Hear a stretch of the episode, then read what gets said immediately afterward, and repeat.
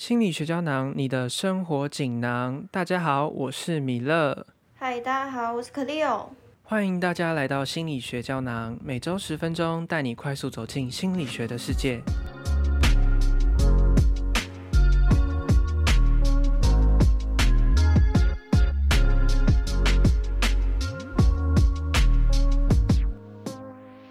哎，米勒，记不记得去年王力宏的新闻？他这个渣男的行为，哦，天哪，这谁不记得？这谁不知道？超扯，对不对？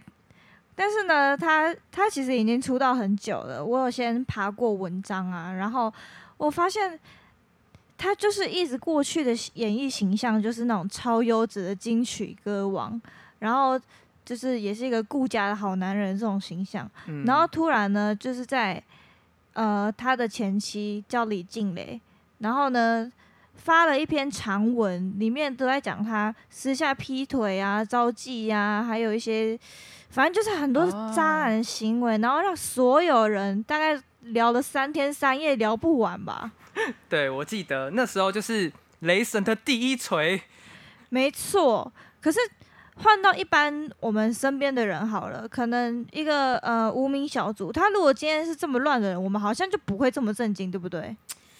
你要这么说也是没错啦。那时候王力宏的事件刚爆出来的时候，其实我很讶异，因为其实我每一年有时候啊，都会看到他可能在一些 bar 嗯或者是一些什么驻唱的地方出现，然后唱歌啊，或是哦，真的吗？对对对，他有时候会分享一些他的音乐，然后你就会觉得、嗯哇，天啊，超好听！我跟你讲，我有一阵子也超喜欢王力宏，结果嘞，这件事情爆出来，我想都没想到。哎、我小时候也超喜欢王力宏，我甚至差不多在幼稚园的时候吧，我自称王力宏的老婆、哎 最好是啦，真的假的？乱讲。真的，我真的在幼稚园的时候超哈王力宏一阵子，嗯，你就知道他那时候他已经出道多久了。现在我们都已经二十岁了。哎、对，哎、那你其实你知不知道为什么我们会就是，譬如像王力宏嘛，他嗯是一个优质男偶像，唱歌也很好，长得又很帅，我们就会下意识的觉得说他一定是一个很顾家的好男人。嗯，对，你知道为什么吗？不知道，你说你说，其实是在心理学上是有一个名词可以解释的，它叫哎做月晕效应。月晕吗？是月亮外面那一圈亮亮的吗？散发出来的那一圈？对对对，其实这也可以，也有办法解释这个效应。但是我就先从嗯定义开始说。好啊，那好啊，月晕效应的定义就是说，指它在人际交互的过程中，那形成一种夸大的社会印象，因而表现在个体的社会知觉过程中。听这样是不是有点听不懂？对我觉得有点太抽象了。我觉得其实简单来说，就是你可能遇到一个人，然后你看到他很帅，你就会自动帮他脑补他的其他优点。譬如说他很帅，你就觉得说哦，他一定很壮，哦，他一定很会唱歌，Oh my god，好帅！这样对，所以平常大家都很容易晕船，就是因为这个原因。天啊，你直接破破除大家的盲点。对啊，开玩笑，好啦，就是月晕效应，其实它不仅会发生在我们的日常的人际关系的互动中，嗯，那我可以再举一个例子，我觉得这个还蛮影响就是升学那些的欸。嗯，譬如说，你平常上课的时候，不是老师都会打一些就是平时分数吗？哎，对，你有时候会不会觉得有点不公平？平时分数嘛，基本上其实那个就是有来上课，老师就会给你分数，对不对？嗯、我记得有些老师会看你表现的好不好，或者是说看你课堂表现给你分数，对不对？哦，真的吗？有的老师嗯会这样子。有的老嗯师真的就会这样子。然后，譬如说小学就会啊，你记得吗？啊，对对对对对那其实月晕效应的话，就会很明显的发生在这些事情身上。像譬如说，有一个小学生他就是很不乖，然后有一个小学生他很乖，那今天呃老师就会下意识的觉得说，哦，可能今天教室的窗户被打破了，他就会下意识的觉得说，一定是这个乖或是成绩不好的学生做的。那啊，我知道了，你那个哆啦 A 梦，我们小时候都嘛看过，对不对？对对对对对，对，然后呢，它里面有一集呢，就是静香，静香给人的形象就是品学兼优的好学生。嗯，嗯然后大雄他就是一个懒散，然后不做事，成绩又很差。哎然后他跟你举的例子一样，就是窗户被棒球打破了。这么刚好，对，然后呢，老师让你猜他他这个剧情走向，他一定要先去问是谁。对啊，也是啦。我想一下哦，棒球打破窗户是不是？对，那老师势必要去问谁？我觉得他会问大雄啦。对，那呃，这个的话，他在心理学上也有一个什么专有名词吗？哦，哎，对耶，你不说，我好像自己也掉进那个陷阱之中，好像不一定是大雄，也可能是静香吼。对，也可能是静香，对不对？静香可能很喜欢玩棒子。可能静香就是因为棒球很烂，所以才会打打破窗户啊。对耶，所以哦，心理学其实也有一个效应是用来讲这个的，那这个就叫做尖角效应或者是号角效应。尖角是哪个尖角啊？就是八方云集的那个，没有啦。好，那我跟你讲，尖角效应呢，其实就跟月晕效应是相反过来的。嗯嗯，那为什么？就是，嗯、譬如像说好的里面，你看到一个人他很好，你就会觉得他其他面相也很好，这叫做月晕效应。嗯，那尖角效应就是反过来，你看到他很多地方，就是你譬如你第一眼看到他，你觉得他好邋遢哦，你就会觉得他其他的面相可能你也不是那么好。譬如他邋遢，你就觉得说，哦，他成绩一定很差，哦，他唱歌一定不好听，哦，他体育一定很差，这样子，这就叫做尖角效应。那呃，流浪汉的例子算不算啊？就是很多人看到那个流浪汉在躺在路边啊，然后就会说啊，这个人一定就是不认真工作啊，或者是不去找工作啊，有手有脚，还是在那边游手好闲，这算不算他呃尖角效应？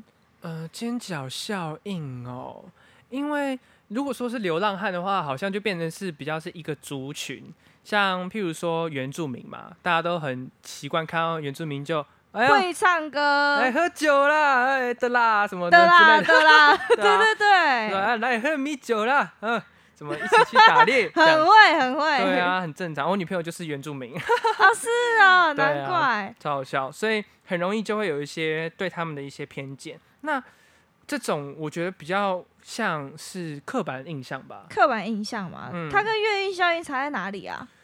嗯、感觉刻板印象比较像是我们把一群人或一个特定的种族，然后放到一个罐子里面，然后再帮罐子贴上一个标签。就譬如说，你像客家人嘛，你一想到客家，你就会想到什么？省钱对，省钱，超级省嘛。然后一想到男生，你可能就想到说，哦，打球，对，打球、运动啊，打电脑、宅男、宅炮这样。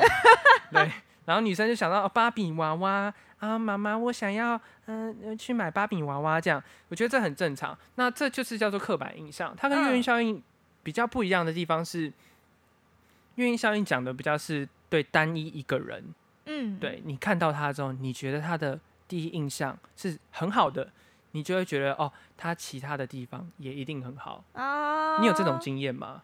有，譬如说，我看到一个女生，好了，她非常的有主见，然后很有想法，然后很多事情她都是当一个领导者的角色，我就会不自觉的就是说，哎、有可能她在女权这方面好像可能是一个呃运动派的，比较实嗯际会去为女权发声的。那嗯这样子到底是月运效应还是刻板印象？我觉得应该偏月运诶，因为因为像你说，你觉得他是一个，可是她是一个，好像是一个。呃，女权主义者好像是一个容器吗？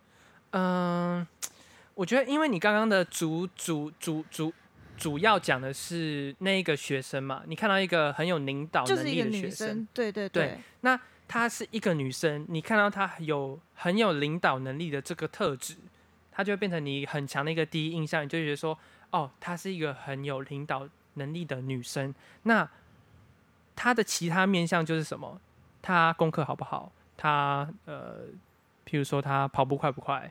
那她会不会去女女权运动这些的？这就是她的其他面向。所以等于是说，你自己去帮她脑补了一个呃很好的事情吧，对，嗯嗯嗯类似这种感觉。哦，所以我这样就算是对一个人不客观的看法了，就是直接给他一个嗯标签化吗？对，我觉得有点像是贴标签吧，就像是你看到一个帅哥，你就贴满爱心标签，然后看到一个呃戴耳机，然后头发有点微乱的，你就开始往宅男。宅男，对，宅男走开，一定有恶臭，走开这样。退散，退散，对啊，这样其实 很没有同理心。对。那我觉得其实，在今天跟你讨论这一些，就我觉得，呃，月晕效应，他当自己发现自己对好像某个人有月晕效应，或者是有尖角效应的时候，好像就要赶快把它收掉，然后用真正客观的同理心去看人，好像才不会有一些成见在。对，其实这个也跟我们人的大脑可能有一点关系，因为哎其实我们一般嘛，大脑其实它是有容量限制的，就跟你的嗯手机一样。对，哼那嗯、大脑会习惯说朝最有效率的方式走。像你平常你走走回家，你不会绕台湾一圈再回家嘛，你都直接回对家，啊，对，会习惯找最有效率的方式。所以我们看到一个人的时候，我们会觉得要怎么了解他，那就用最有效率的方式嘛。我先看到他这个样子，哦，那我就已经预设好说，那他可能是那些样子。哦，通常这样子特质的人会有什么样更多的面向的特质？对对对，用过去的经验，然后去判断他，这样、而且尤其是好的，你像好的时候，大脑就会觉得说，就被放大。，对，就被放大。他哦，长得很漂亮，那他一定，呃，他一定什么手很细，脚很细，肚子很小，或者是工作能力很好啊，然后在对专业方面，或者是口说能力很棒啊之类的。对对对，真的会大脑就是习惯这样子工作，所以其实我们偶尔也是可以停下来，先打断一下大脑这个想法。如果我们嗯好好的了解它，说不定就可以减少一些偏见，或者是增加一点同理心。嗯嗯，说的很好。嗯，我知道。好啦，那这就是今天的主题。那我们其实未来我们的频道会继续发掘生活中的心理学，也欢迎大嗯家在听完节目后有任何疑问或是有兴趣想要听到的主题，都可以用信箱或者 IG 联络我们，或许它就会成为下一集的内容哦。那今天的节目就到这里结束喽，各位下次见。拜拜拜